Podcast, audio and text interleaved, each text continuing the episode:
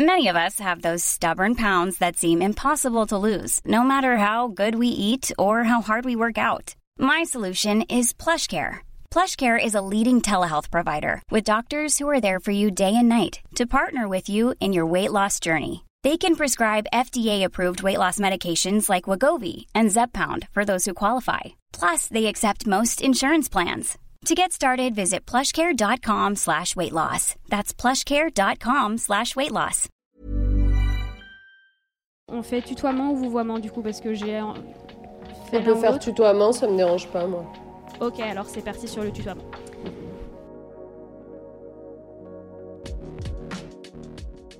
Bonjour, je suis Clémence Bodoc. Je suis Esther Meunier. Vous écoutez Activiste, une nouvelle approche de l'action politique. Elle devrait être en classe. La meilleure façon de se payer un costard, c'est de travailler. C'est papa et maman qu'on assassine. Vous vous transformez en véritable chien de garde de la police de la pensée. Le choc n'est pas un choc climatique. Et puis si on est au SMIC, eh ben faut peut-être pas divorcer non plus dans ces cas-là. Dans les milieux où il y a vraiment le pouvoir, il n'y a pas de femmes. Oh ça suffit là. Bonjour, bonjour, vous êtes bien sûr activiste, je suis Esther, accompagnée de Clémence. Salut Bonjour Et aujourd'hui on reçoit une invitée que vous reconnaîtrez peut-être si je vous dis qu'elle fut ministre des droits des femmes, puis ministre de l'éducation pendant la présidence de François Hollande, avant de revenir à la vie civile pour ainsi dire, mais temporairement puisqu'elle a annoncé tout récemment qu'elle serait candidate à la présidence de la région Rhône-Alpes. Alors, est-ce que vous l'avez J'ai envie de me la jouer un peu Charlene Vanhoenacker sur Par Jupiter. Vous êtes, vous êtes... Najat Vallaud-Belkacem. Et eh oui, bonjour Bonjour, et, simplement c'est la région Auvergne-Rhône-Alpes, oui, ne pas oublier. Effectivement, c'est mon erreur. Euh, en tout cas, on est ravis de vous recevoir à ce micro, euh, bien que ce soit par euh, caméra interposée, étant donné que nous sommes respectivement confinés et qu'en plus de ça, euh, tu viens d'être testée positive au Covid-19. Ça va quand même? Ça va, ça va, je vous remercie. Non, non, franchement, c'est pas sévère pour le moment, euh, mais c'est clair que je suis à l'isolement forcé quelques jours encore. Donc justement, cette maladie a causé une crise sans précédent. Euh, j'ai envie d'en parler un peu plus avec toi parce que tu l'as analysé dans un livre que tu co-signes avec Sandra Logier, philosophe, La société des vulnérables. Il y a quelque chose qui m'avait interpellée quand je t'ai écouté euh, en parler sur France Inter en septembre dernier. Euh, tu disais, et Sandra aussi, je crois, euh, alors qu'on pensait qu'on allait avoir une vraie reconnaissance du travail et du rôle de toutes ces femmes qui étaient en première ligne, cette crise a en fait complètement fait régresser leurs droits, leur situation. Alors moi, je me demandais, est-ce que tu avais vraiment l'espoir que cette crise fasse avancer la cause des femmes, la reconnaissance de leur rôle de, de pilier au moins? Mais il faudra que ce soit le cas, absolument. C'est-à-dire que vraiment, euh, tous ceux qui aspirent à exercer des responsabilités politiques dans les euh, mois et années qui viennent doivent prendre cet engagement maintenant. Et, euh, et les citoyens doivent attendre ça d'eux, honnêtement, et le leur réclamer. Parce que la crise a, a, vraiment montré, encore une fois, s'il en était besoin, à quel point nos systèmes, malgré tous les progrès législatifs, restent profondément inégalitaires et que dès qu'il y a un petit dysfonctionnement, en l'occurrence cette pandémie, ce confinement, eh bien euh, finalement les premières qui boivent la tasse, euh, ce sont les femmes. Euh, toutes les inégalités reviennent au galop, se réinstallent dans le quotidien, dans le domestique. on voit apparaître à l'œil nu à quel point les femmes s'entassent dans les métiers les moins bien payés, à quel point les violences intrafamiliales, ça concerne un nombre considérable de femmes. Enfin, donc en fait, la pandémie, comme n'importe quel dysfonctionnement qui soudain met à nu la réalité de nos vies, euh, eh bien, euh, elle a euh, montré à quel point on était très très très très loin de, de l'objectif d'égalité. Et normalement, en sortant de cette pandémie, lorsqu'on construit la suite, euh, on doit évidemment apporter des réponses à ce sujet-là et faire en sorte que euh, bah, demain, euh, ces fragilités intrinsèques des femmes, ces inégalités persistantes bah, appartiennent au passé et qu'on apporte des, des, solutions à chacun des problèmes identifiés. Donc, on va peut-être en parler en détail, mais les problèmes identifiés, c'est pourquoi est-ce que des métiers si précieux, si utiles, euh, essentiellement euh, exercés par des femmes comme ceux de soignantes, de caissières et, tant d'autres, sont si mal payés? Il faut mieux les payer, évidemment, les reconnaître, les revaloriser. les problèmes essentiels, c'est pourquoi est-ce que sitôt qu'il faut revenir un peu dans son foyer, la charge domestique repose à nouveau totalement sur les femmes comme si on n'avait rien appris depuis des décennies en matière de nécessaire répartition euh, des charges entre hommes et femmes. Donc il faut travailler sur tout ce qui permet évidemment le partage, notamment des responsabilités parentales. Euh, et je pense au congé parental en disant ça. Euh, et puis évidemment la question des, des violences qu'il faut absolument combattre de tout son poids, de tous ses financements, de tout ce qui est utile pour le faire. Donc voilà, c'est quelques sujets, mais disons que pour revenir au livre qu'on a signé avec Sandra Logier, euh, ce qui était vraiment frappant pour nous, au-delà de cette fragilisation intrinsèque des femmes, c'est vraiment euh, en parallèle leur quasi-absence du débat public, euh, du leadership politique, de l'expertise médiatique, etc., qui, qui, nous a fait nous dire, mais au moment où on a finalement le plus besoin d'entendre leur voix, ne serait-ce que parce qu'elles sont cette cohorte des métiers en première ligne, bah, c'est le moment où on l'entend le moins. C'est le moment où, euh, bien sûr, euh, à nouveau, elles disparaissent des antennes. Euh, on organise des conseils de défense parce que le, le, virus, on doit lui faire soi-disant la guerre. Et donc, du coup, autour de la table, on n'invite plus les femmes. c'est insupportable, en fait. C'est un peu comme si finalement tous les progrès en matière de parité ou d'égalité professionnelle de ces dernières années avaient été balayés d'un coup. Et d'ailleurs, la vérité, c'est que euh, à l'échelle du monde, on sait que euh, on aura perdu à peu près 25 euh, ans de progrès en faveur de l'égalité femmes-hommes en un an de pandémie. Perdu, c'est-à-dire bah, régressé carrément ou perdu l'avance qu'on aurait pu prendre bah, dans le sens régresser carrément. Par exemple, si vous prenez euh, un pays comme les États-Unis, qui quand même euh, qui connaît des difficultés encore assez particulières parce que là-bas il y a moins de protection sociale que chez nous. Euh, un pays comme les États-Unis, en un an, vous avez 2,5 millions et demi de femmes qui sont sorties du marché du travail, qui ont quitté leur emploi, qui ont perdu leur emploi. Euh, qui n'ont pas pu tout gérer en même temps. Donc, euh, bon, voilà. Donc, du coup, euh, 2,5 millions de femmes qui quittent le marché du travail. En gros, ça veut dire que sur le nombre de gens totaux qui, euh, le nombre total pardon, de gens qui ont perdu leur emploi aux États-Unis, les femmes représentent 80%. Donc en fait, vous comprenez vite que ce qui est en train de s'installer, dans un, ça c'est un exemple parmi d'autres, c'est une spécialisation des rôles qui est justement la spécialisation des rôles qu'on avait combattu toutes ces décennies de progrès pour l'égalité femmes-hommes, qui est une spécialisation des rôles où les femmes à la maison euh, et les hommes au travail, quoi. Et donc, dès que la crise est là, euh, c'est ce qu'elle provoque. Euh, ce qui veut bien dire que finalement, les progrès qu'on croyait avoir faits, et c'est pour ça qu'on dit qu'on a reculé, étaient des progrès de paille, finalement, n'étaient pas des progrès suffisamment installés dans la profondeur de nos sociétés, de nos mécanismes et de nos réflexes. Alors, il y a quelque chose que je ne comprends pas et j'espère que vous allez toutes les deux pouvoir euh, m'éclairer. Est-ce que mes livres d'histoire m'ont menti? J'explique. Moi, j'ai appris à l'école, je suis une bonne élève, hein, que euh, un, moment euh, crucial pour l'évolution de la libération des femmes, des droits des femmes, etc., bah, ça a été paradoxalement les guerres mondiales, parce que vu que tous les hommes étaient au front, les femmes ont pu investir la sphère économique beaucoup plus largement. elles se sont, voilà, elles ont eu accès à, à, des revenus, etc., etc. Bon, quand la crise du Covid est arrivée, très naïvement, je me suis dit mauvaise nouvelle pour le monde entier, bien sûr, une pandémie, c'est pas une bonne nouvelle. Néanmoins, effectivement, vu que les métiers en première ligne, ce sont ceux du CARE, ce sont toutes ces femmes, eh bien peut-être que ça va mener à euh, une valorisation, une revalorisation de ces métiers-là, que ça va montrer l'importance de la place des femmes euh, dans la société. En plus, on l'a vu avec des bons exemples de dirigeantes, je pense à la Nouvelle-Zélande, qui ont bien géré la crise dans leur pays, donc encore une fois, démonstration de la place des femmes, etc. Et en fait, euh, à, t'écouter, Najat, et parce que si j'observe l'actualité, je, partage ton analyse, c'est pas du tout ce qui est en train de se passer. On on est ce que tu viens de dire, en train de reculer. Pourquoi? Pourquoi? Précisément parce que euh, la façon dont on aborde cette, euh, cette crise et euh, le côté très, très guerrier, magistral, autoritaire, qui a été choisi dans un pays comme le nôtre, mais comme beaucoup d'autres pays malheureusement, pour affronter cette crise, eh bien, c'est un mode de gestion de la crise qui en réalité exclut les femmes euh, de façon inconsciente, euh, non dite.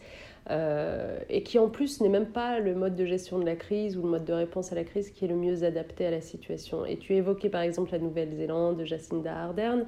c'est intéressant de voir qu'au fond, les pays qui ont le mieux géré la crise indubitablement, ce sont les pays qui ont parié sur l'intelligence des citoyens, la responsabilisation des citoyens, le côté coopératif, euh, le côté je ne néglige euh, aucun des plus vulnérables sur mon territoire, euh, c'est mon obsession, etc. Et, et, nous, finalement, on a été dans quelque chose qui était plutôt très descendant. Euh, on a beaucoup dit, par exemple, le gouvernement euh, a manqué d'un véritable travail avec les collectivités locales, a manqué de, coordination, de coopération, de, mobilisation des, acteurs et des forces sur le terrain. Beaucoup de choses sont descendues du haut vers le bas. Euh, avec euh, du coup aussi des assertions qui en plus se sont révélées fausses euh, après coup, mais, mais, mais assénées avec beaucoup de certitude, comme mais non, il n'y a pas besoin de masque, etc. etc. Donc du coup, c'est cette gestion finalement très, très guerrière de, de, de, la crise qui, par définition, va écarter les femmes parce que même si moi, je n'ai jamais une vision essentialiste, je ne dis pas que les femmes ont des compétences ou des qualités propres et les hommes euh, d'autres, mais de fait, culturellement, ben, les femmes sont euh, plus à l'aise dans tel euh, exercice que dans tel exercice parce que parce qu'elles ont été élevées comme ça, parce qu'elles ont été éduquées comme ça. Et donc, on va de manière générale, lorsque la situation est à l'affrontement violent, euh, à ce discours de guerre, etc., on va trouver moins facilement des femmes pour venir participer bah, au, débat sans fin à la télévision, dans les faits, dans les fonctions régaliennes de l'État, ben, finalement, la défense, l'intérieur, etc., sont occupés par des hommes. Donc en réalité, le, mode de gestion et de réponse à la crise euh, a pour euh, euh, conséquence directe si vous englobez la population dans son ensemble ou si vous n'en gardez qu'une partie.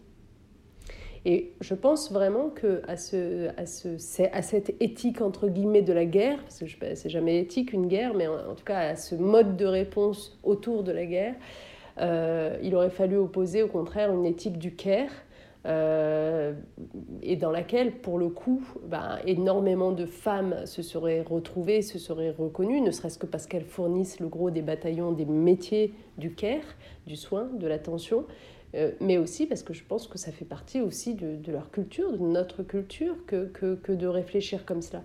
Et donc, je, c'est ce que je regrette, c'est que dans notre pays, on ait mis très très très longtemps avant d'aller vraiment vers cette éthique du care, euh, quels que soient euh, euh, les, les, organismes qu'on a créés, à qui on a donné ce nom de CARE. enfin, je veux dire, pour la communication, on est toujours très fort, mais pour ce qui est de la gestion, c'est une autre histoire.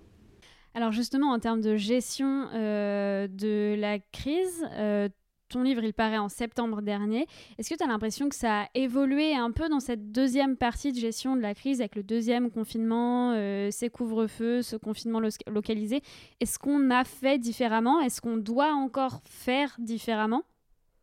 Alors, je pense malheureusement que les choses se sont même plutôt compliquées et aggravées parce que le premier confinement avait euh, pour avantage que, enfin pour avantage, c'était pas avantageux comme situation, mais ce que je veux dire, c'est que comme c'était inédit, euh, ça a provoqué une espèce de, prise de conscience chez beaucoup de gens. Euh, rappelez-vous, c'était le moment où on applaudissait euh, bah, les soignants ou les caissières aux, fenêtres le soir à 20h, où on s'interrogeait nombreux sur l'après-Covid, à quoi devait ressembler notre société, avec quelles absurdités il fallait en finir, et notamment cette hiérarchie de valeurs inversée dans laquelle on vit, où les métiers les plus importants sont les moins bien payés. Bon, donc il y avait toutes ces réflexions-là. Et, euh, et finalement, euh, la crise a tellement duré, ce fichu virus, euh, ça semble tellement difficile de s'en débarrasser que j'ai le sentiment, moi, qu'une forme de désespérance s'est installée et que, et que ça nous a fait un petit peu bah, finalement reléguer à plus tard les réflexions sur l'après et désirer plus que tout de renouer avec ce qu'on appelle la normalité d'avant. Ce qui est quand même ce qui serait dommage parce que si c'est avoir vécu tout ça pour ensuite revenir simplement à l'avant avec tous ces dysfonctionnements qui ont provoqué justement la pandémie Covid-19 hein, parce qu'il ne faut pas oublier que ouais, on, a quand même euh, ce contexte d'une surexploitation des ressources de la terre, euh, de, euh, du fait de, de, ne pas avoir suffisamment renforcé nos systèmes de santé pour les préparer à ce type de pandémie, alors que les scientifiques nous alertaient sur le fait que cela risquait d'arriver. Bref, j'allais dire, les dysfonctionnements préexistaient au Covid-19. Euh, donc il ne faudrait pas qu'on ressorte de cette crise sanitaire en oubliant la réflexion autour de tout ça et la nécessité d'organiser d'autres sociétés. Euh, mais pour répondre à votre question, malheureusement, ouais, les, les, gens, les observateurs euh, sont épuisés et pour le moment, je n'ai pas l'impression qu'on ait vraiment amélioré le, le, constat qu'on décrivait avec Sandra Logier dans notre livre. du côté des femmes, par exemple, j'ai pas le sentiment qu'il y ait un, plus grand euh, euh, partage du leadership, j'ai pas l'impression qu'on les entende davantage, j'ai même plutôt l'impression que se révèlent encore plus aujourd'hui les dégâts psychologiques euh, du premier confinement et puis de la situation qui, qui s'éternise, notamment sur les, les, femmes et les jeunes. Finalement, tous ces publics qu'on a, qu'on a assez oubliés quoi, depuis le début de la crise. Parce que le problème de, de, ne pas faire participer des pans entiers de la population euh, au récit, euh, à l'expertise, euh, au leadership, à l'énonciation des priorités politiques, c'est que généralement, ceux qu'on ne fait pas participer, on les oublie dans les réponses.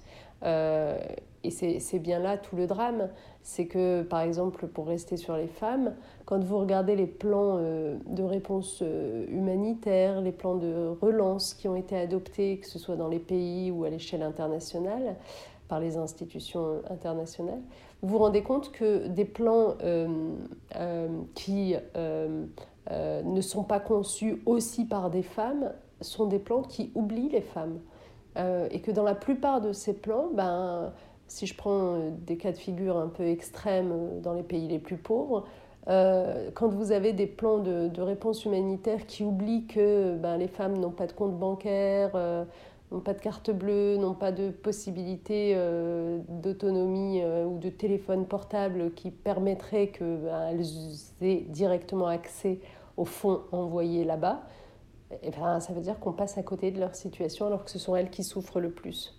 Donc euh, en réalité, vraiment, on a besoin que des femmes soient autour de la table pour penser les réponses, euh, sinon les réponses les oublient. Et, je pense vraiment que, que, de ce point de vue, on ne s'est pas encore amélioré entre euh, mars 2020 et aujourd'hui. Tu dis qu'on oublie les femmes quand on conçoit les, les, plans de réponse et de solutions, mais en fait, à t'entendre, il y a aussi le fait d'avoir abordé cette crise à travers ce récit guerrier, comme tu le décrivais, bah, ça, ça c'est pas juste un problème de communication, c'est pas juste un désaccord sur la façon d'aborder les choses, c'est que ça, ça, conditionne à t'entendre la manière dont on aborde la crise. Maintenant que tu le dis, moi ça me paraît évident. Ah oui, effectivement, on nous a présenté ça comme nous sommes en guerre, et donc en fait, euh, bah, dans la guerre, euh, il y a des rebelles, et c'est vachement plus simple de se révolter et de se rebeller contre le gouvernement que contre un virus invisible qu'on ne sait pas, euh, qu'on ne sait pas mesurer. Et donc depuis le début, depuis des mois, on se pose la question de l'acceptabilité des mesures. Bah ouais, mais c'est beaucoup plus facile de résister contre des mesures qu'on va estimer euh, injuste, trop ceci, pas assez cela, etc., que bah, finalement de, travailler ensemble euh, à, réussir à agir au mieux pour traverser la crise. Je sais pas si c'est clair ce que je raconte. Ah ben oui, absolument, absolument. C'est-à-dire qu'il y a une forme de, de, facilité pour les gouvernants à emprunter le discours de la guerre plutôt que l'éthique euh, du Caire. Euh, ça demande moins de, d'efforts, de coordination, de collaboration, de, de, de, responsabilisation, puisque juste on se contente finalement d'énoncer euh, une règle. Et, et, on attend qu'elle soit appliquée partout, et puis on fait intervenir la police quand elle l'est pas. Quoi. Enfin, je veux dire, c'est toujours plus, plus facile, entre guillemets, hein, euh, à court terme, euh, de, d'être dans l'autoritarisme que, euh, que de chercher à convaincre les gens, à les emmener avec soi, à en faire des acteurs à part entière. Mais à la fin, c'est évidemment beaucoup moins payant. moi, je, par exemple, sur, sur l'affaire des masques, honnêtement, on aurait dit depuis le début aux gens, bah écoutez, la vérité c'est qu'on n'a pas suffisamment de masques, mais vous, vous, pouvez en fabriquer chez vous. Les gens étaient confinés chez eux. Bah, ça aurait été plus simple, quoi. Ça aurait été évidemment plus, plus efficace. Euh, mais euh, pour pouvoir avoir ce type de réflexe, il faut considérer bah, les gens en question comme des acteurs à part entière de votre, de votre réponse euh, et pas simplement comme des sujets de ce que vous êtes en train de décider. Alors on pourrait plonger tout de suite dans les détails de ce nouveau monde que tu proposes de, contribuer à construire. Mais avant d'en venir à l'actualité du moment, je voudrais revenir un peu dans le passé. Est-ce que tu te souviens de tes premières indignations, des premières choses qui ont éveillé euh, ton sens de la justice ou de l'injustice? Euh, Alors, je pense que, que c'est d'abord du très personnel euh, et très familial, c'est-à-dire que moi, je, je, je, je, fais partie d'une famille de sept enfants avec une maman qui, qui, qui, qui, ne travaillait pas, qui était mère au foyer qui que j'ai souvent vu en réalité regretter de ne pas avoir justement cette euh, autonomie, cette indépendance financière, de, regretter de ne pas avoir fait euh, les études qu'elle aurait adoré faire. Et donc euh, je pense que ça, ça a profondément forgé mon engagement féministe. et donc dans la fratrie, pour autant, alors c'était amusant, ma, ma, maman, je lui en veux pas évidemment, hein, mais, euh, mais euh, elle reproduisait aussi ce qu'elle avait toujours connu, c'est-à-dire que dans la fratrie, il y avait des garçons et des filles, et donc euh, elle traitait pas exactement de la même façon les garçons et les filles. donc du coup, bah, il y avait une espèce de tension permanente, c'est-à-dire qu'à la fois, je, je, j'étais en empathie avec elle, où je me disais ah mais oui, euh, c'est quand même terrible de ne pas avoir eu accès euh, aux études et tout ça, tout ce qui permet l'indépendance. Et en même temps, euh, bah, j'étais un peu dans la rébellion, mais alors pourquoi elle traite différemment les garçons? Elle leur réclame moins de corvées, etc., que les filles. donc tout ça, je pense, m'a construite. Ensuite, je ne sais pas, assez jeune, à vrai dire, je Peut-être qu'on est d'ailleurs tous comme ça quand on est jeune, mais, euh, je ne peux pas rester indifférente face à une situation d'injustice, quelle qu'elle soit. Quelle qu'elle soit. C'est-à-dire que vraiment, moi, je, avant même d'avoir commencé à faire des études en économie, en sociologie, et donc à poser des mots sur tout ça, à théoriser, mais mais euh, le fait euh, d'identifier qu'il n'y a rien de normal, qu'il n'y a rien de juste à ce que telle personne euh, parte avec tellement moins de chance dans la vie que telle autre, c'est quelque chose qui me, qui me bouleverse en fait. Et, et, et donc, je pense que assez vite, j'ai voulu transformer ça en engagement. Alors, au début, c'était plutôt de l'engagement euh, dans des associations, euh, soit humanitaires pour ce, qui est, pour ce qui est du monde, de l'autre bout du monde. J'ai été très engagée chez Pharmaciens sans frontières, par exemple, euh, qui donc fait en sorte que des médicaments arrivent aux populations les plus éloignées, soit dans des engagements plus locaux. à l'époque, j'étais en Picardie, à Amiens, et j'étais très investie dans une association d'aide aux devoirs auprès de jeunes en difficulté. Bon, donc euh, en fait, euh, c'est quelque chose d'assez naturel pour moi que de venir essayer de compenser finalement les, ces inégalités, ces injustices euh, et le sort fait aux individus sans qu'ils y soient pour grand-chose. Puis après, ben, ça s'est transformé en engagement politique parce que l'engagement politique a cette vertu d'être peut-être encore plus englobant, c'est-à-dire que ce n'est pas une cause simplement que vous allez défendre, c'est une vision de ce que doit être la société, le projet politique. Euh, et, euh, et, je me suis reconnue là-dedans, même si c'était pas évident pour quelqu'un comme moi qui, qui, était quand même assez réservé et timide euh, que de me lancer en politique. Mais j'ai fini par le faire au lendemain du 21 avril 2002. Mmh Alors, Précisément, donc euh, on imagine 21 avril 2002, euh, c'est le, passage de Le Pen euh, au second tour de l'élection présidentielle qui te décide à entrer en politique en rejoignant le PS. Tu as 25 ans à peine à ce moment-là, je crois. Ouais, je suis assez jeune. en fait, j'ai été honnêtement choquée par ce qui s'est passé le 21 avril 2002 parce que je faisais partie des gens qui, euh, qui ne s'attendaient pas du tout à cela. Alors évidemment, maintenant, tout le monde refait l'histoire, tout le monde se doutait que le Front National serait présent au second tour. Euh, La vérité, c'est que moi, j'étais assez loin de tout cela et, euh, et j'avais vraiment une raison de m'en vouloir très précise qui était que je n'avais pas géré mes histoires de procuration à temps cette année-là. Et donc, je n'avais pas voté au premier tour de l'élection présidentielle. Non, tu fais partie de ces gens. Je sais que je fais la chasse à tous les gens qui n'ont pas voté au premier tour parce que moi, j'avais 16 ans à l'époque. Ah, d'accord. Tous les gens que je connais bah, aujourd'hui, quand je. Absolument désolée. je, je, fais la chasse. Donc, tu es sur ma liste maintenant non, j'en suis vraiment navrée, mais euh, je m'en suis beaucoup voulu. Hein, mais, mais c'est vrai que c'est l'occasion de le redire ici. En fait, quand on ne peut pas voter, il euh, faut faire sa procuration. D'ailleurs, heureusement, les règles ont été revues euh, et sur les histoires d'inscription sur les listes électorales, de procuration et tout ça, il faut vous renseigner pour voir. Mais mais voilà, il faut le faire parce que après, euh, quand euh, ce qui arrive euh, est à ce point catastrophique, vous vous en voulez beaucoup. Donc moi, je suis revenue le soir même du coup et j'ai participé évidemment aux manifestations dans la rue et puis évidemment voté pour Chirac. Bon, mais le mal était fait et euh, au lendemain de tout ça, je me suis dit, mais en fait, euh, je ne peux pas euh, être simplement spectatrice de ce qui se passe dans, dans ce pays. j'ai quand même des, un certain nombre justement de convictions, de valeurs, d'engagement très ancrées en moi. voilà, et, et j'ai les moyens a priori de, de, de m'engager. Donc, donc j'ai cherché au fond, dans quelle formation politique est-ce que cet engagement-là trouverait le plus sa résonance Et le Parti socialiste m'est apparu comme le parti à gauche, c'était évident pour moi que ce serait à gauche, mais comme le parti à gauche qui euh, avait le plus à cœur les sujets euh, de, lutte contre l'injustice sociale, euh, contre les inégalités, et surtout qui aspirait le plus à exercer le pouvoir. Et pour moi, c'est important d'aspirer à exercer le pouvoir parce que je ne veux pas être dans l'incantatoire en fait. voilà, c'est comme ça que je l'ai rejoint, rejoint pardon, à partir de, donc, de 2002. Mais alors, il y a quelque chose que j'aimerais comprendre, en tout cas que j'aimerais que tu expliques à toutes celles et ceux qui nous écoutent. Parce que, parlons du 21 avril 2002. Moi, je me souviens, le, premier choc, c'était pendant le week-end, au, JT de France 2. Tu avais cet homme qui était à la pêche, qui lançait sa canne à pêche dans l'eau et qui disait De toute façon, ce sera pareil. Gauche ou droite, ce sera pareil. Et c'est une des raisons de la forte abstention de ce premier tour, d'un désengagement qu'il y avait eu euh, à l'époque entre euh, de toute façon c'est droite-gauche, droite-gauche, euh, et de toute façon ça change rien, c'est pareil. Et toi, tu es en train de nous raconter que c'était ton déclic d'engagement politique. Donc déjà, pourquoi c'est cette forme-là d'engagement qui t'a t'a enfin fait fait vouloir réagir?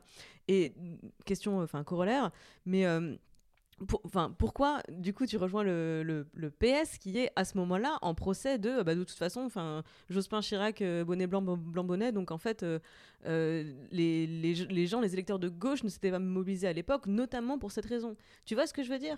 Oui, c'est intéressant parce que, en fait, le fait de me replonger dans cette période-là, là, en discutant avec vous, me fait me rendre compte qu'on a sans doute les idées plus claires euh, dans son rapport à l'engagement politique, euh, etc., quand on, on est finalement assez extérieur à ça. C'est-à-dire qu'on ne suit pas au quotidien les polémiques, euh, tu vois, je veux dire, ce que, ce que, un peu ce que tu viens d'évoquer autour de bonnet blanc, blanc bonnet, etc., les, les, les procès d'intention, les, les bagarres des uns et des autres. En l'occurrence, à l'époque, c'était euh, les divisions intestines à la gauche. Euh, moi, j'étais finalement assez extérieure à tout cela. Donc finalement, euh, euh, ma, perception des choses était beaucoup plus claire que quand tu te retrouves dans cette espèce de nébuleuse où tu dois naviguer entre euh, ce que disent ou ce que pensent les uns et les autres et, voilà, et te repérer. donc ma perception, au fond, elle tournait autour d'enjeux assez simples. Est-ce que je veux une société dans laquelle euh, des services publics forts permettent à un ascenseur social de fonctionner ou pas. Euh, quel, est, euh, quel est le parti politique qui répond le mieux à cela et qui porte le plus ses discours sur ce sujet-là? Est-ce que je veux une société dans laquelle on considère que bah, les gens sont d'égale dignité, donc on lutte contre toutes les discriminations, contre tous les rejets, etc. quel est le parti politique qui porte le mieux cela? Je dis des choses très, très basiques et très simples, mais honnêtement, je, me mets à la, place d'un jeune aujourd'hui qui, hésiterait à s'engager en politique. je pense qu'il se poserait les questions un peu aussi basiquement que, que cela. évidemment, la question des inégalités que je viens d'évoquer, la question écologique. oui, est-ce que c'est important de préserver notre environnement? Évidemment. Quel est le parti qui me semble porter ça haut et fort? Bon, donc je, le grand avantage qu'il y a à être un peu extérieur et à ne pas passer son temps euh, le nez rivé sur euh, les commentaires des observateurs politiques et tout ça, c'est qu'on arrive à peu près euh, à savoir dans quoi on veut s'engager. Après, là où tu as raison, c'est que ensuite, une fois que tu es dedans, bah là, tu te prends évidemment euh, tout un historique qui te retombe dessus, euh, et en particulier quand toi tu t'engages, hein, c'est-à-dire que tu deviens candidate, etc. C'est-à-dire que bah, euh, toujours des gens qui vont te dire oui, mais en 1900, etc., le Parti Socialiste a fait telle erreur, et, là, tu, généralement, tu réponds mais oui, mais je n'y étais même pas. donc, donc, honnêtement, on peut être en, effet comptable de tout ce que le, le parti auquel on appartient a fait par le passé, mais mais peut-être qu'il y a une autre façon aussi de, de, présenter les choses qui est de dire, bah, justement, euh, c'est les nouveaux venus au parti qui euh, doivent euh, construire un parti différent, voilà, et qui doivent le rendre justement plus démocratique, plus transparent, plus soucieux d'intérêt général, plus focalisé sur ses, principaux, ses principales causes. Voilà, donc, mais, mais quel que soit le parti politique qu'on rejoint, honnêtement, de toute façon, on fait face au même type de procès parce que tous les partis politiques, à un moment donné, ont déçu les uns ou les autres, n'ont pas été suffisamment au rendez-vous. c'est vrai, mais ce n'est pas une raison pour en conclure qu'il ne faut plus rejoindre de partis politiques parce que ça reste quand même le, l'écrin, l'outil qui est le mieux placé pour faire fonctionner notre démocratie, pour aller chercher des candidats à présenter aux élections, pour défendre des grandes idées. Et euh, quand on n'a pas de parti politique, euh, honnêtement, euh, c'est la prime à quoi en fait? C'est la prime à ceux qui ont le plus d'argent pour s'engager dans des aventures électorales sans avoir peur du lendemain. C'est la prime à ceux qui qui, qui, qui, ont le plus de bagou pour se révéler scandaleux à la télévision et donc du coup faire le buzz et, et, avoir de la notoriété.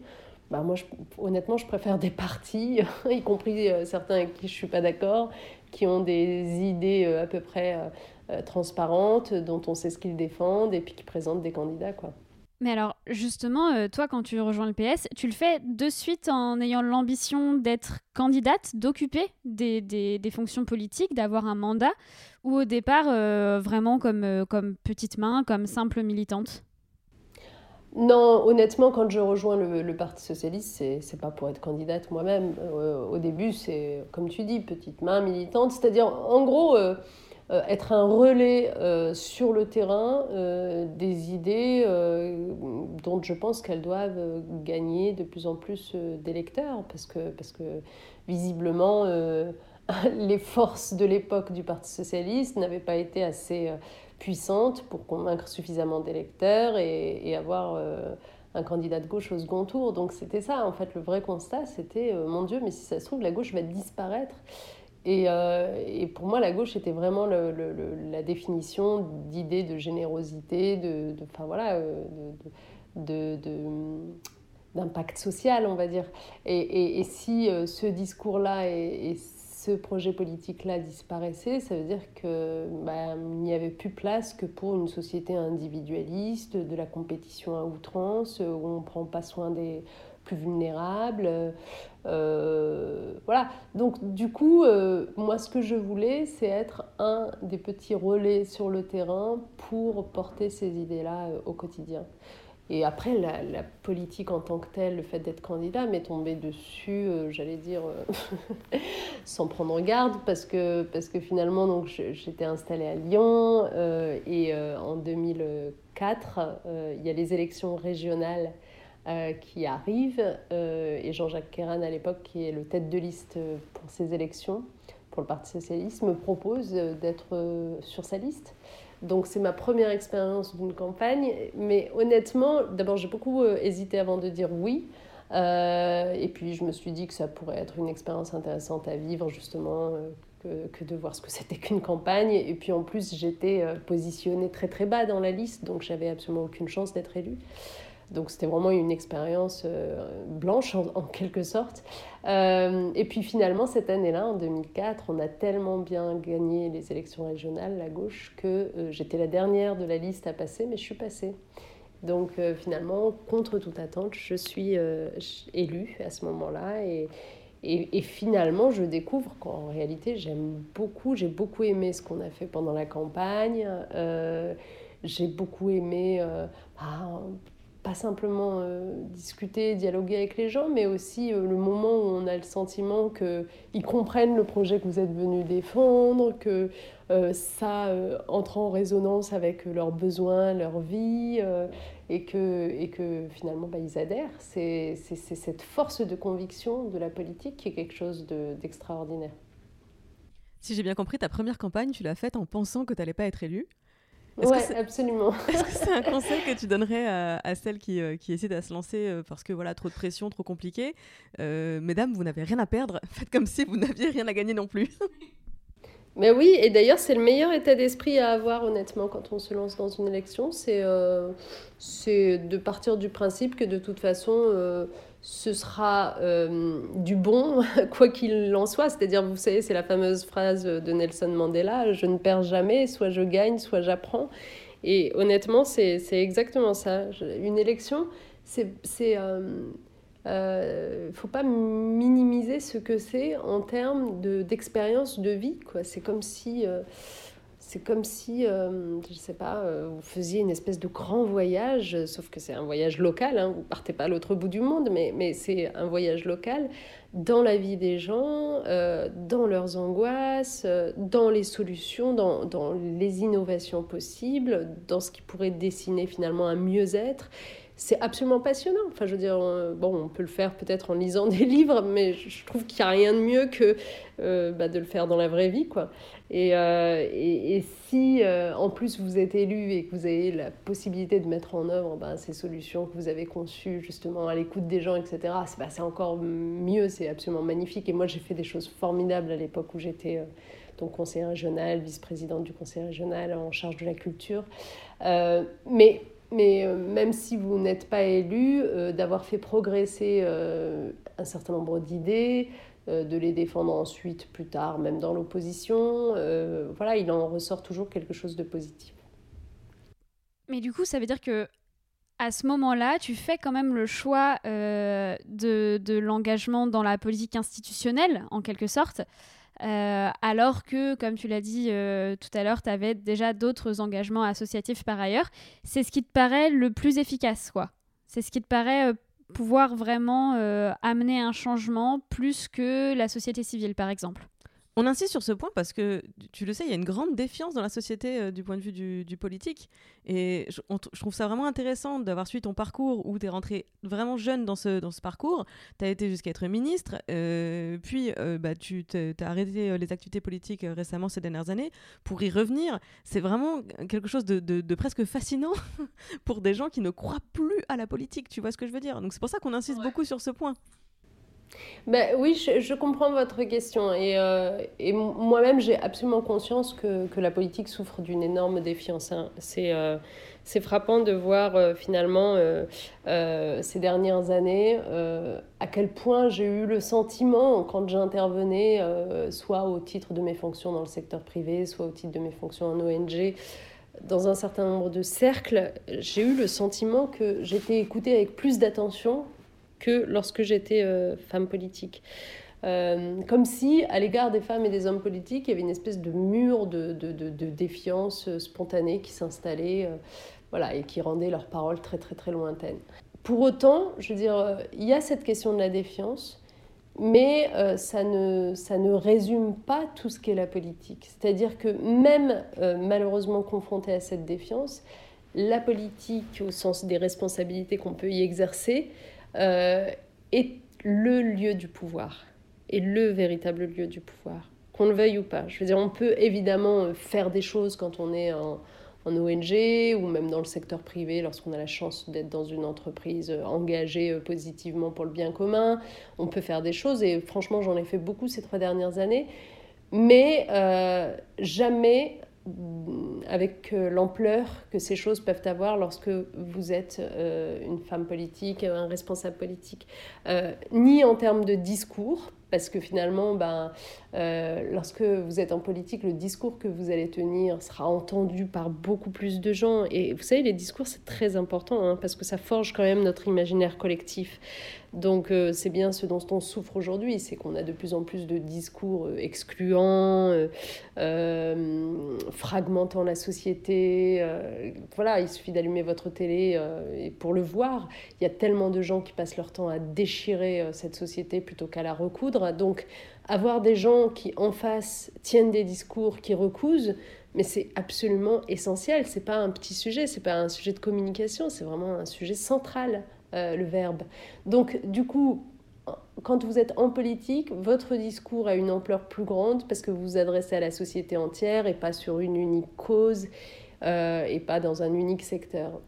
Et au-delà du discours, euh, là où votre impact est aussi plus grand, c'est évidemment dans l'action. C'est-à-dire que dès lors que vous avez des responsabilités, parce que vous avez été élu pour ça ou choisi pour ça, bah, vous pouvez quand même transformer considérablement euh, des donnes, des situations, des vies. Moi, j'ai le sentiment, euh, honnêtement, je ne sais pas, moi, quand j'étais ministre de l'Éducation, euh, mine de rien, parce que parce que on, embauche 60 000 postes de professeurs supplémentaires, on change la donne. Quoi. Il, y a, y a des gamins qui auraient dû décrocher, qui n'ont pas décroché, des vies qui auraient dû être gâchées, qui ne l'ont pas été. Donc, si vous voulez, on pourrait quantifier tout cela à chaque fois, ça vous fait un impact énorme que vous n'avez pas forcément lorsque euh, euh, c'est précieux, certes, mais euh, vous faites du plaidoyer en ONG. Vous, vous contribuez évidemment à, un écosystème, mais, mais vous, ne, vous n'êtes pas directement à, la manœuvre pour prendre les décisions qui s'imposent. Or, on est dans une période où, que ce soit sur le plan euh, bah, voilà, de, naturellement de la santé, puisque c'est la priorité du moment, mais aussi de la crise économique, euh, mais aussi de la crise écologique. On, a besoin à la fois de discours qui vont dans le bon sens et d'actions euh, ambitieuses, résolues, qui vont dans le bon sens. On ne peut pas reporter au lendemain, on sait bien sur tous ces sujets. Donc en fait, on a besoin maintenant de responsables politiques à la hauteur. Et c'est pour ça que ça me paraissait important de revenir. Alors justement sur activiste, euh, sur ce terme de politique, on aime bien euh, bah, poser la question à nos invités sur quelle définition ils ou elles mettent derrière. Toi, est-ce que ta définition de la politique, de ce que ce mot veut dire, a changé euh, au fil de tes expériences C'est une très bonne question ça. la politique... Hmm,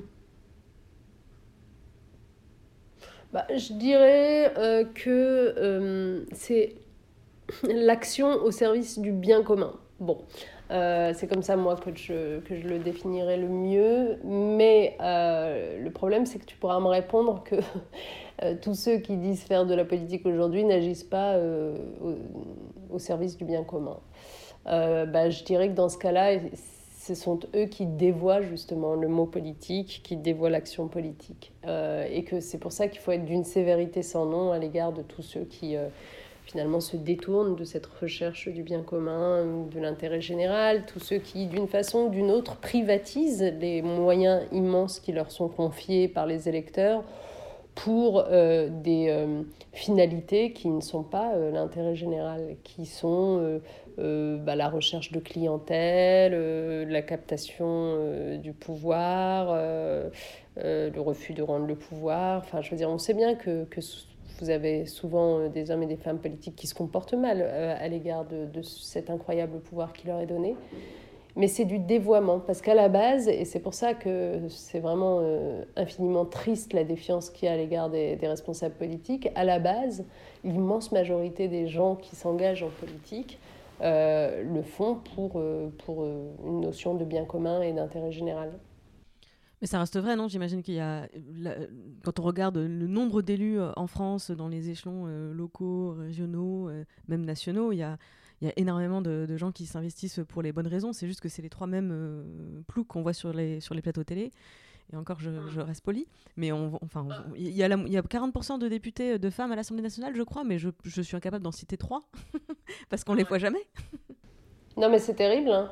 alors d'abord, tu as absolument raison de dire que l'immense, immense majorité des élus, encore une fois, évidemment, euh, et quelle que soit leur, euh, leur étiquette politique. Hein. Je ne suis pas en train de dire que l'intérêt général n'est défendu que par la gauche, attention, hein. je, je, pense qu'il y a des conceptions différentes de ce qu'est l'intérêt général et le bien commun. Bon, moi j'ai le sentiment que, que euh, le bien commun, la recherche du bien commun est, davantage justement dans cette, dans cette quête d'un monde sans inégalité, dans cette quête d'un monde de perspective pour chaque individu, dans cette quête d'un monde de solidarité. Bon, ça c'est mon, sentiment et mon engagement à moi.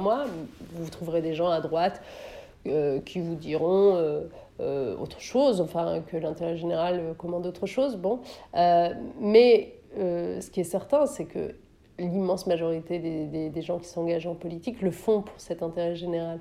le problème, c'est que en fait, il y a un moment avec la politique et c'est peut-être ça d'ailleurs la difficulté à voir comment dire, des gens ne jamais se remettre en question, même lorsqu'ils ont perdu des élections. Euh, il y a un moment où certains semblent s'accrocher au point qu'on se demande finalement quelle est leur finalité. Est-ce que c'est garder le pouvoir pour garder le pouvoir ou est-ce que c'est pour défendre un projet euh, réel pour les, pour les gens, pour les électeurs et pour les habitants?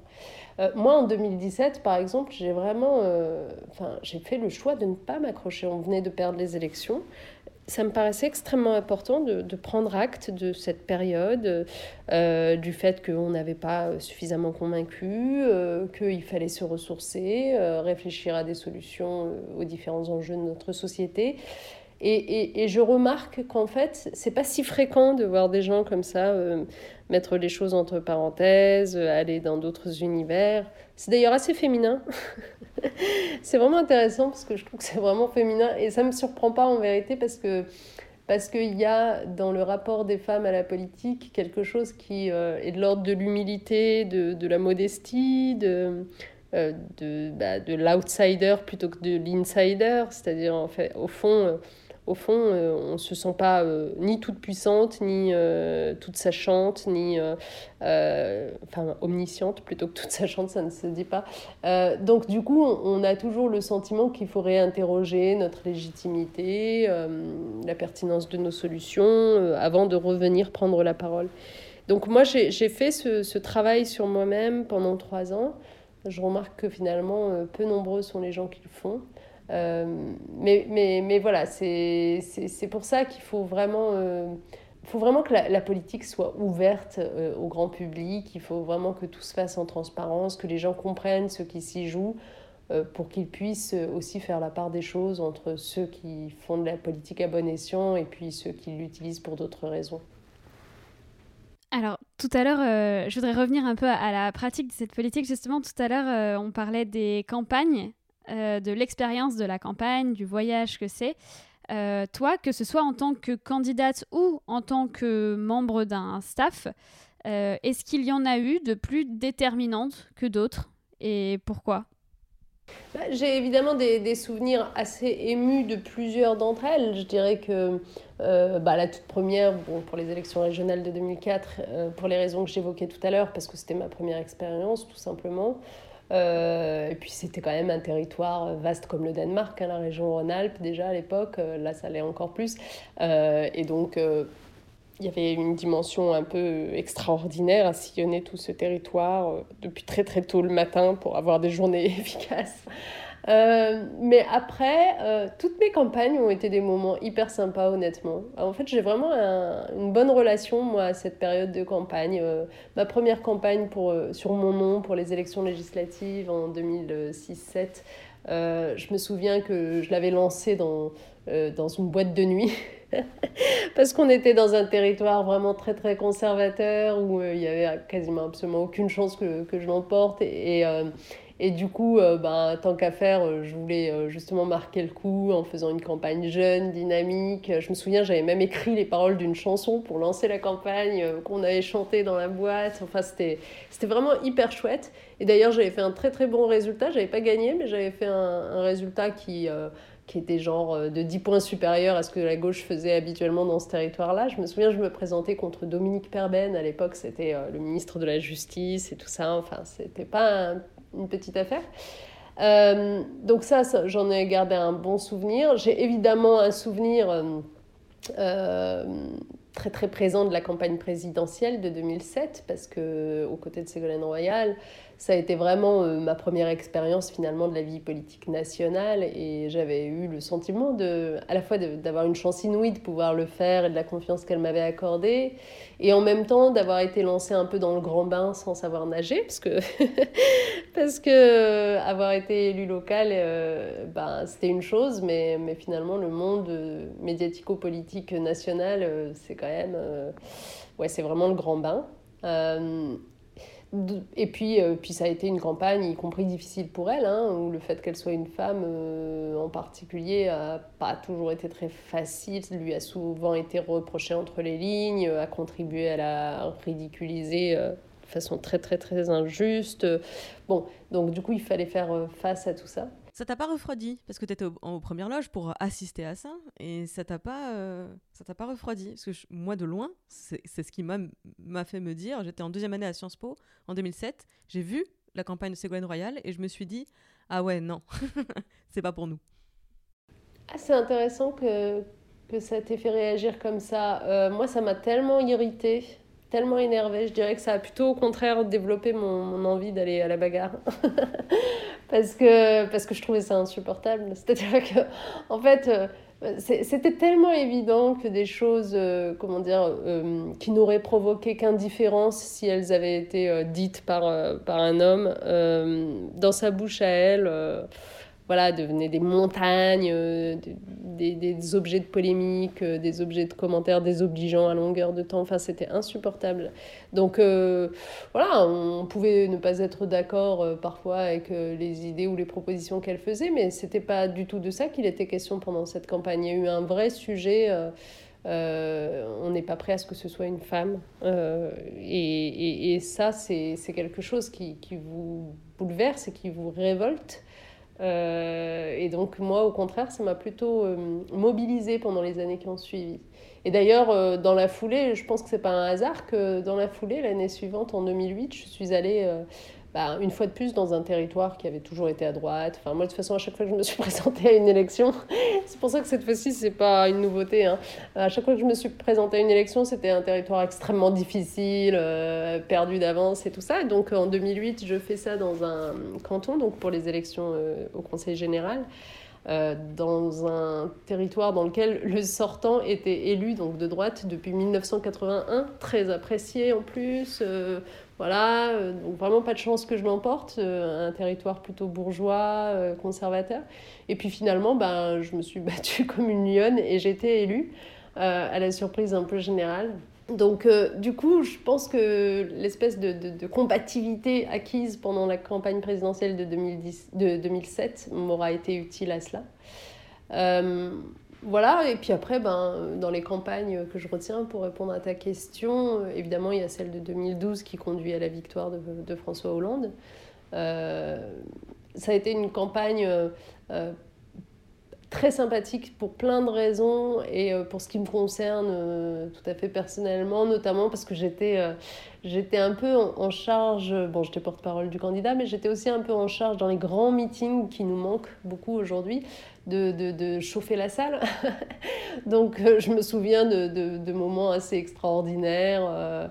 Euh, euh, je sais pas, j'ai en tête là un, meeting à Limoges par exemple où comme le candidat se faisait désirer, et eh bien et se faisait attendre, je veux dire, eh bien je, je décide d'entraîner la foule dans le champ des partisans parce qu'on m'avait dit que dans cette ville tout le monde connaissait les paroles de ce chant et qu'il se trouve que je l'adore. Enfin, on, voilà, on a vécu des moments euh, assez euh, extraordinaires euh, et puis surtout qui se sont soldés par la victoire. Donc c'est sans doute les meilleurs souvenirs. Moi, je me souviens effectivement du meeting de Vincennes où tu étais sur Ah oui, Vincennes, oui. Je pense. Et mes parents étaient venus de, de Moselle, hein. ils avaient fait le déplacement tellement il y avait un engouement fort à, cette époque et on s'était retrouvés à Vincennes. Ouais, ouais, ouais c'est des très très bons souvenirs.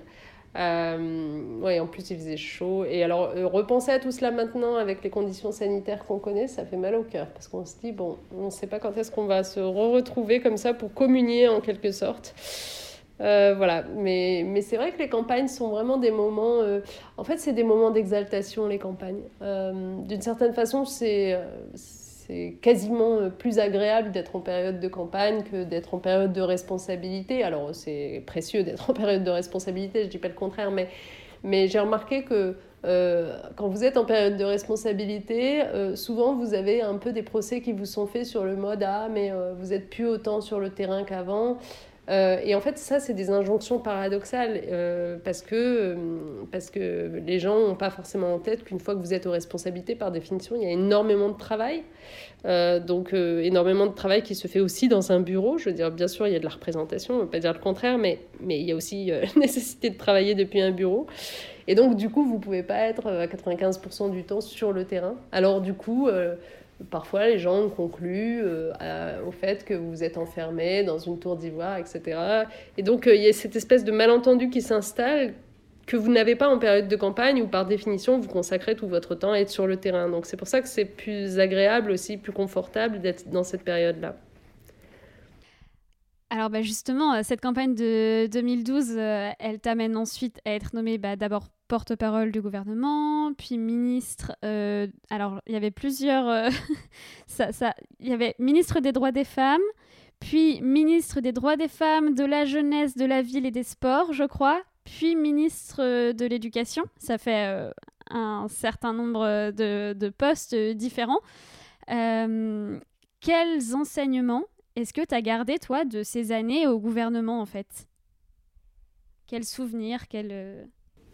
Euh, écoute, si je devais résumer, je dirais que euh, lorsque je reçois ce, fameux coup de fil qui me, propose, donc euh, c'était François Hollande à l'appareil, qui me propose de devenir ministre des droits des femmes et porte-parole du gouvernement au mois de mai 2012, je pense que c'est l'un des plus grands moments de bonheur que je, que je ressens dans ma vie parce que c'est tellement, mais vous pouvez pas savoir le à quel point c'est enthousiasmant, euh, énergisant, rafraîchissant pour moi que euh, de récupérer les droits des femmes. Euh, les droits des femmes qui, ben, depuis 26 ans, grosso modo, n'avaient pas eu de, de, ministère propre et plein qui se consacre à eux. Et donc quand même une espèce de page blanche qu'il s'agissait d'écrire et, voilà j'étais vraiment heureuse de le faire et puis le porte-parole du gouvernement, euh, il y avait un côté, euh, bon d'abord je poursuivais d'une certaine façon ce que j'avais fait pendant la campagne, donc c'était plutôt cohérent et, ça me plaisait bien, cette espèce de cohérence et de reconnaissance finalement. Euh, mais aussi, très vite, j'ai compris qu'en fait quand vous êtes porte-parole, c'était vrai pendant la campagne et c'était vrai au gouvernement, vous êtes vraiment euh, au cœur du réacteur, parce que par définition, vous devez être informé de tout ce qui se passe, de tous les dossiers euh, sectoriels de vos collègues, etc. C'est rare d'avoir cette position-là. Grosso modo, les deux seuls qui ont euh, aussi ce type de, vision, c'est le président lui-même et puis le Premier ministre. et donc finalement, moi qui étais la Benjamine du gouvernement, je me retrouvais avec cette fonction-là à pouvoir accéder mais à énormément de choses et finalement à être beaucoup plus rapidement euh, efficiente comme ministre euh, que si je n'avais pas été porte-parole, puisque, puisque c'est un apprentissage accéléré grâce à cette visibilité que vous avez sur les autres secteurs. Et, et dans les faits, finalement, je, trouve que ma mon expérience ministérielle, pour l'âge qui était le mien, et, et ce qu'on pourrait qualifier d'inexpérience du coup, eh bien, elle a été en réalité euh, assez, euh, assez efficiente rapidement. C'est-à-dire que j'ai pas eu ce temps où on se dit mais oh là là, mais dans quel cercle il faut faire valider telle décision, euh, quel type de personne il faut avoir à ses côtés pour que les choses roulent. Enfin, on n'imagine pas en fait toute cette dimension de machinerie intérieure qui fait que ça marche ou que ça ne marche pas. Euh, si vous voulez, euh, regardez comment souvent les, euh, les, les, gens qui viennent de la société civile et qui sont nommés ministres, malheureusement, se prennent les pieds dans le tapis, ont pas les codes, finissent par dire quelque chose enfin, voilà, qui s'avère maladroit à la télé ou que sais-je, ou se mettent leur administration à dos. Enfin, vous avez connu ça comme observatrice. Bon, euh, j'aurais pu tomber là-dedans. Je, venais pas de la société civile, j'étais une élue locale, donc j'avais quand même les codes, on va dire, de la politique, mais, mais c'est vrai que j'avais pas été députée par le passé, euh, j'avais pas de, responsabilité nationale, j'avais pas 55 ans, euh, j'aurais pu tomber dans tous ces travers-là. Je l'ai pas fait précisément parce que, euh, bah, d'abord, j'ai énormément travaillé par définition, mais aussi parce que, justement, euh, avec les fonctions qui étaient les miennes, avec le rôle que j'avais joué pendant la campagne et tout ça, j'ai pu euh, m'immiscer dans les moindres euh, écueils à éviter et donc euh, bah, les éviter. Donc voilà, donc pour revenir à ta question, je deviens euh, ministre des droits des femmes, on va dire ça c'est pour moi la passion, et, et porte-parole du gouvernement, ça c'est pour moi bah, franchement l'outil très utile. Et, et, et, les premiers mois, la première année bah, se, se passent. Je veux dire, il y a eu des moments difficiles. Je me rappelle par exemple c'est arrivé assez vite d'ailleurs, euh, l'épisode autour de la loi euh, contre, euh, contre la prostitution, la loi de pénalisation du client de la prostitution, qui a été un moment assez compliqué parce que, parce que soudain je m'en suis pris mais plein la tête pendant quand même très très très très très longtemps et avec une violence inouïe. Donc il a fallu gérer tout cela pour finalement, euh, je sais pas, un an et demi plus tard, euh, finir par adopter cette loi et, euh, et être heureux de l'avoir fait. Mais, mais, bon, ça a été vraiment là aussi du grand bain. pour le reste, je pense qu'au ministère des droits des femmes, je dirais globalement que les choses se sont bien passées, que j'ai eu un bonheur infini à travailler avec bah, toutes les actrices, euh, désolé, hein, j'emploie le féminin, mais c'est quand même essentiellement des femmes, euh, de ce droit des femmes, et notamment les associations, euh, notamment les associations de lutte contre les violences faites aux femmes, mais aussi tous les, par exemple, tous les, les clubs qui défendent l'égalité professionnelle au sein des grandes entreprises. Enfin, vraiment, j'ai eu, je ne sais pas comment ça s'explique, mais j'ai eu un, bonheur fou à travailler avec tous ces gens. Et donc j'ai eu vraiment le sentiment qu'on faisait progresser les choses, qu'on adoptait euh, les mesures, les lois qu'il fallait euh, dans le bon sens, que le, le débat se situait bien, qu'il était de plus en plus présent sur les questions d'inégalité femmes-hommes. Voilà, j'ai eu un, très bon souvenir de tout ça. Euh, après, euh, on a eu un moment euh, difficile évidemment à vivre qui a été les ABCD de l'égalité. À l'époque, j'étais ministre des droits des femmes et c'était Benoît Hamon qui était ministre de l'Éducation.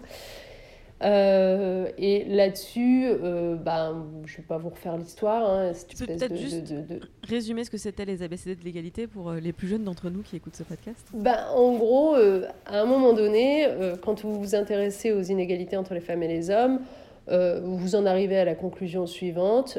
C'est une chose que de venir réparer les inégalités une fois qu'elles se sont créées.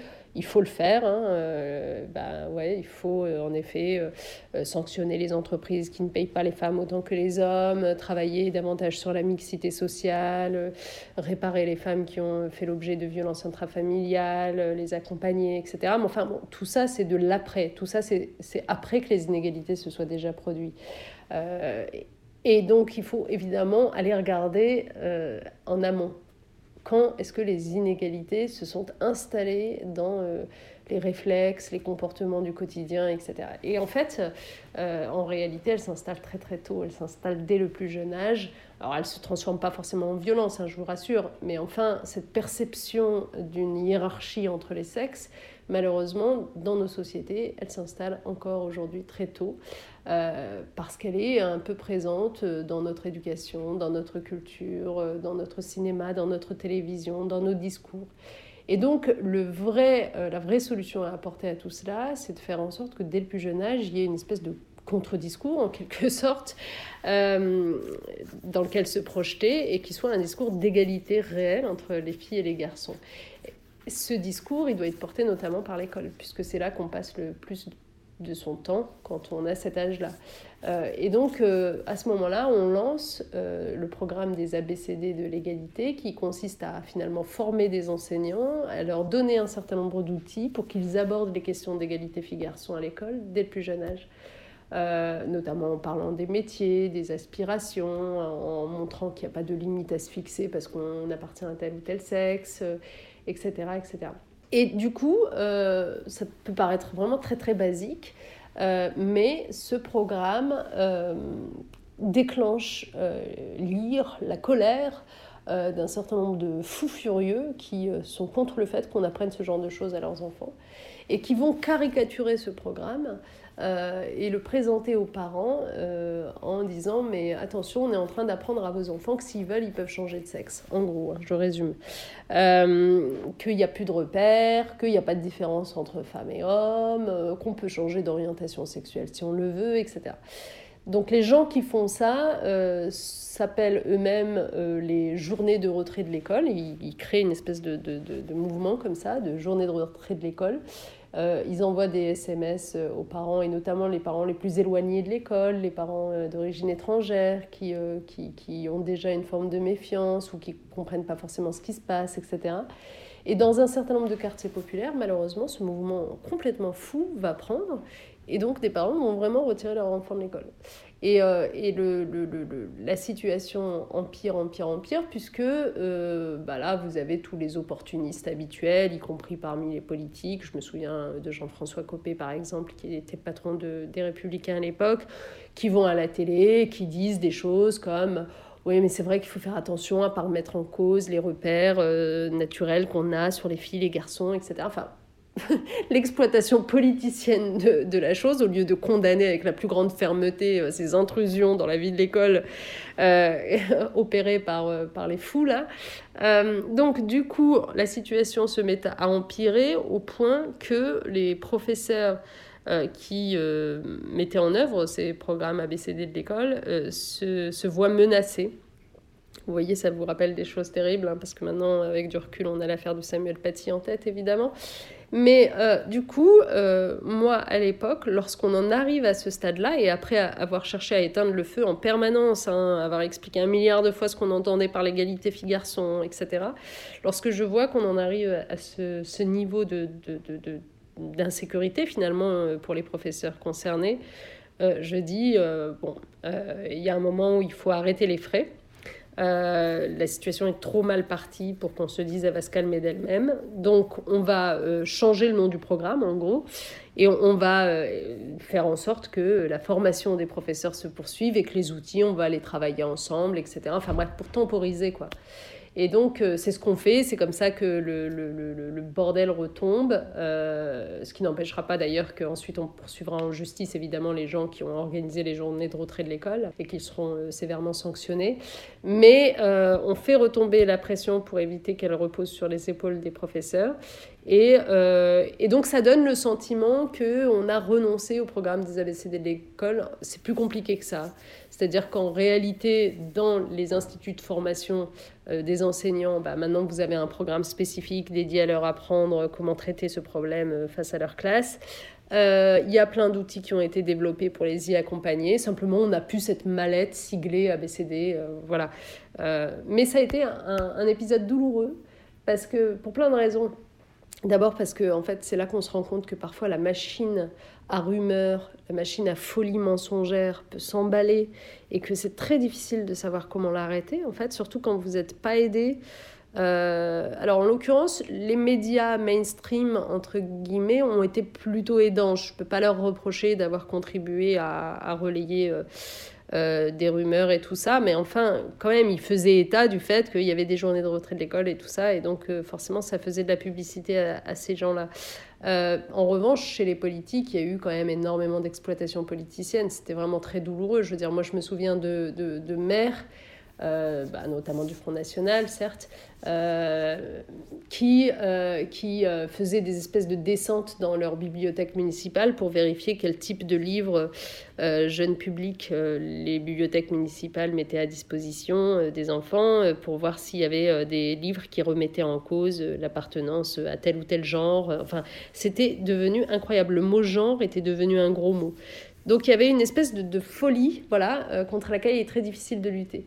Et la conclusion, moi, que j'en ai tirée, c'est que en fait, quand on est très très euh, euh, très attaché à un sujet, à une cause qu'on va défendre, etc. Et je le suis souvent sur plein de sujets. c'est bien d'avoir toute cette conviction, cette force de conviction et cet engagement, mais il faut toujours vérifier où en est la société en termes d'appréhension des enjeux, de, de, compréhension, d'adhésion euh, finalement au combat que vous êtes en train de mener. Parce que souvent, on, a, on est tellement imprégné de son sujet, on sait tellement dans quel sens il faut aller, on, on passe ses journées à lire des choses, des études scientifiques sur tout ça, donc on, on sait quelles seraient les bonnes solutions, qu'on est tenté bah, finalement de se précipiter pour les appliquer. Euh, jusqu'à ce qu'un petit grain de sable vienne euh, rayer la machine et qu'on se rende compte, on se retourne et on se rend compte qu'en fait la société est très très loin derrière vous euh, parce qu'elle n'était pas au même niveau de, sensibilisation et d'information. Et je pense que cette conclusion que je tire sur ce sujet, donc l'égalité femmes-hommes, qui m'amène à dire que évidemment il faut poursuivre, mais il faut poursuivre en embarquant vraiment les gens et en y veillant très très régulièrement eh bien, je pense que c'est le même type de leçon qu'il faut avoir en tête, par exemple, sur la question de la transition écologique.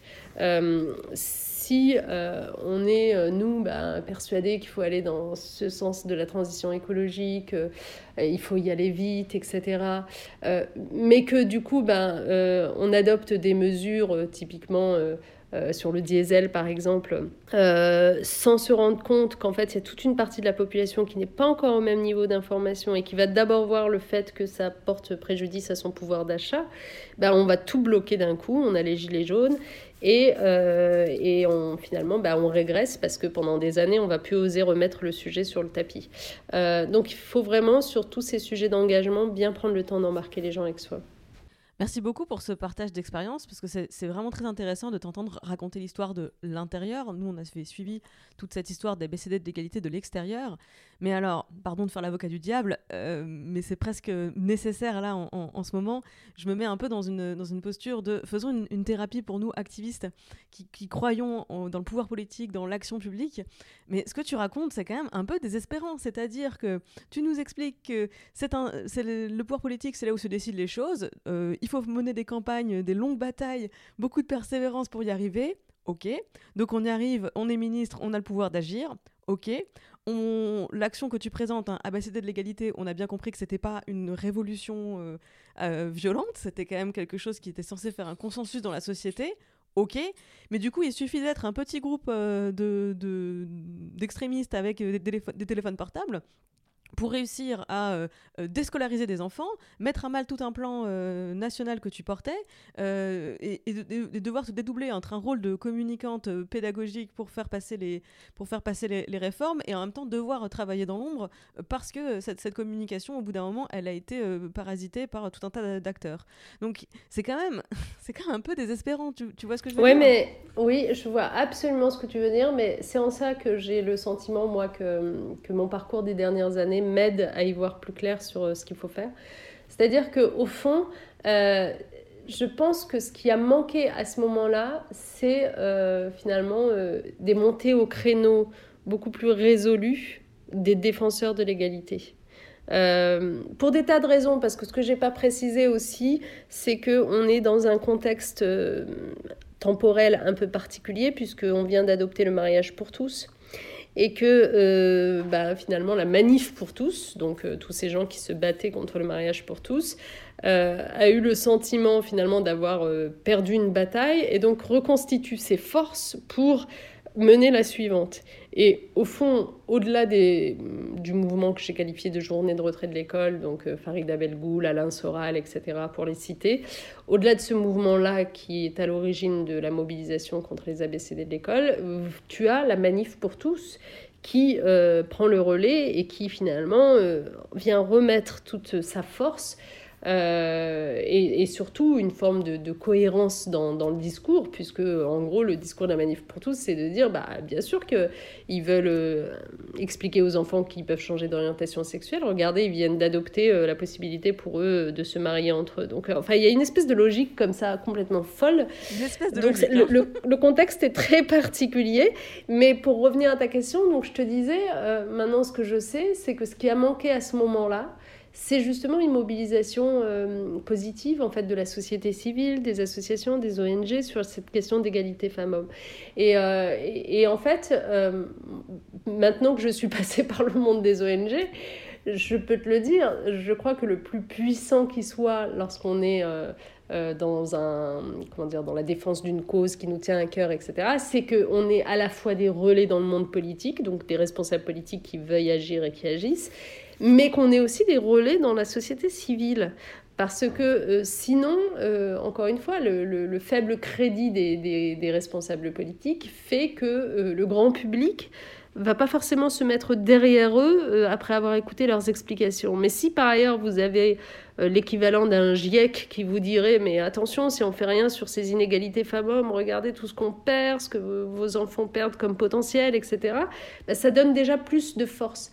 Or il y a eu une espèce de, de, enfin je ne sais pas pour quelle raison exactement, mais à ce moment-là, euh, on ne les a pas entendus, ni les chercheurs, euh, qui se sont sentis euh, très violemment attaqués parce qu'on remettait en cause les études de genre, etc. Et, finalement, qui ont été plutôt dans une position euh, défensive que dans une position d'éclairage en réalité, ni les associations.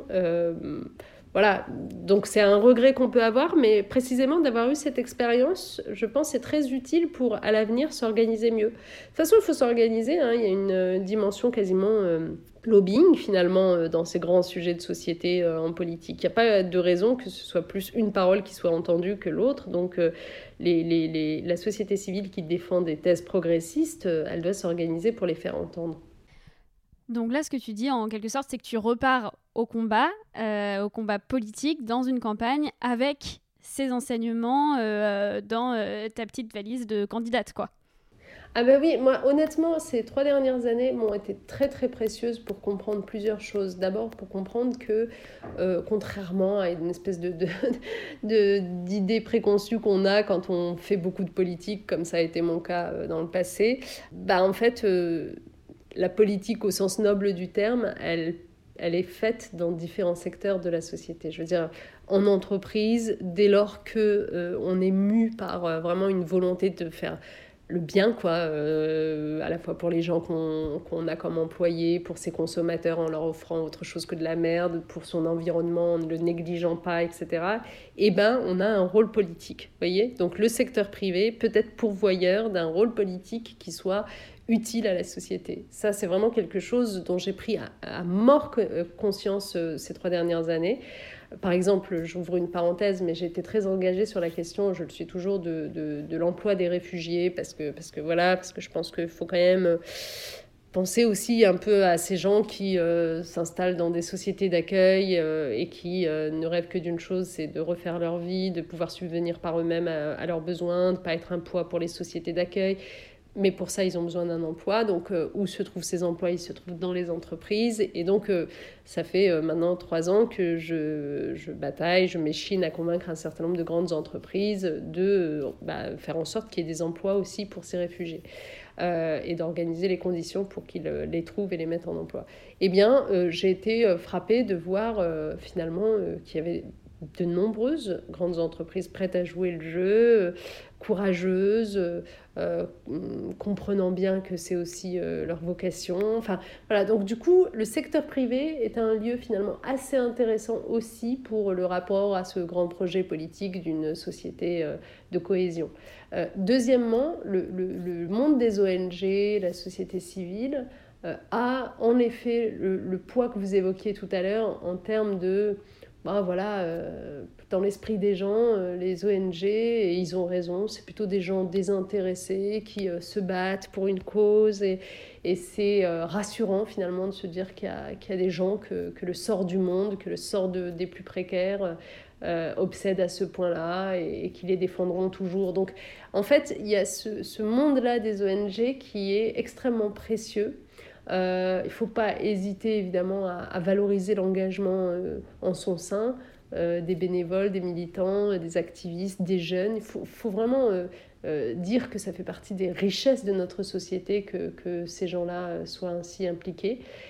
et il faut s'aider de ce monde des ONG. Par exemple, moi je l'ai dit comme candidate à la, à la, présidence de la région Auvergne-Rhône-Alpes, je l'ai indiqué, si je suis présidente, je ferai en sorte que euh, toute la façon dont on distribue les subventions, dont on répartit les aides, etc., dans une grande région comme celle-là, euh, fasse l'objet d'un audit régulier effectué par des ONG.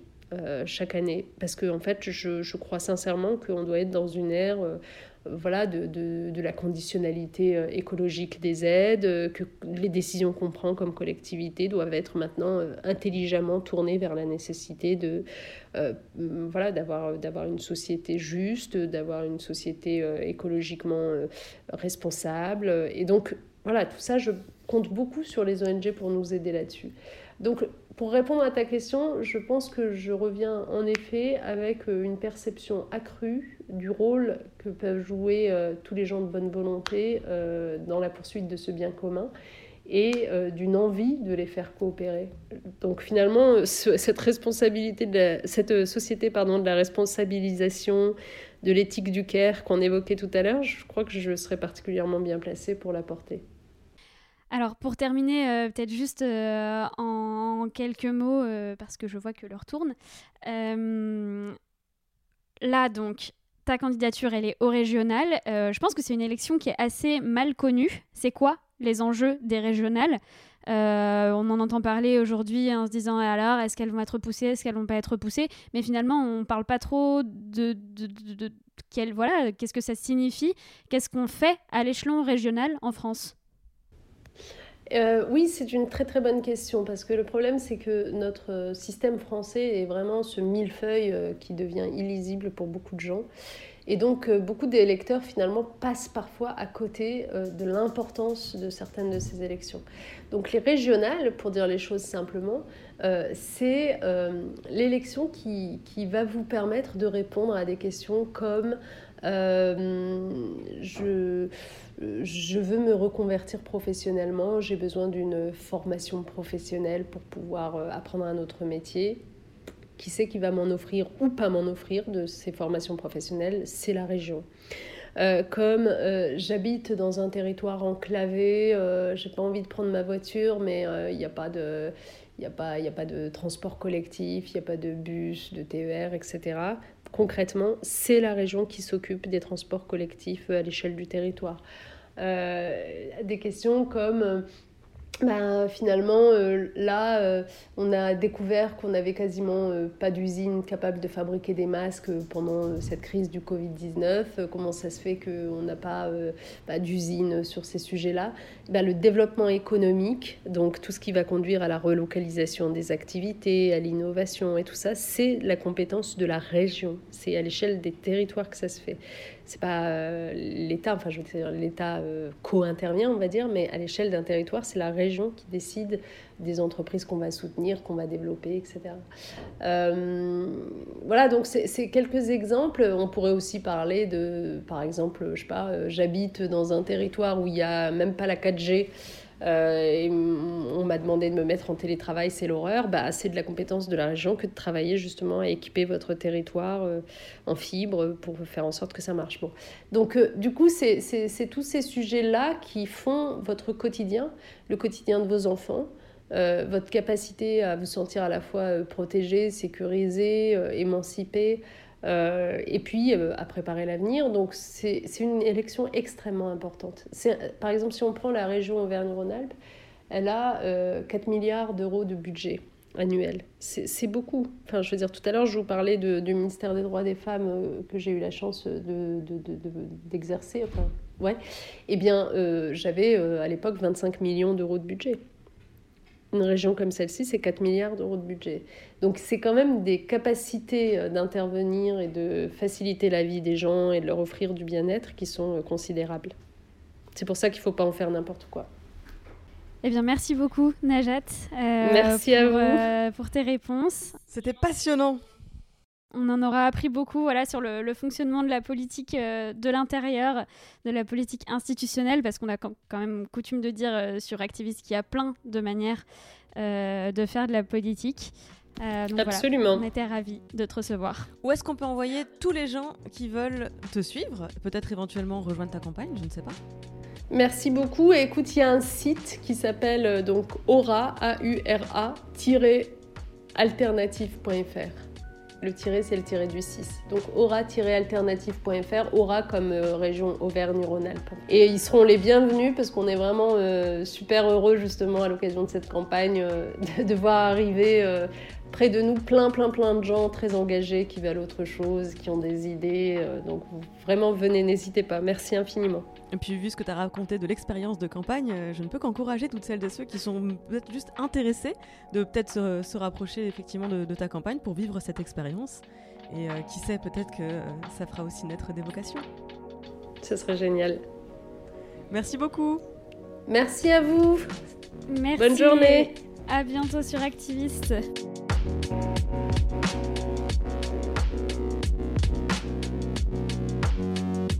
Et voilà pour cet épisode d'Activiste. On espère qu'il vous aura inspiré à agir. Si vous êtes vous-même activiste, engagé, n'hésitez pas à nous écrire sur tuto conquérir le monde à gmail.com pour nous présenter votre projet. Activiste est un podcast entièrement produit et réalisé par Clémence Bodoc et moi-même, Esther Meunier, alias Esther Reporter.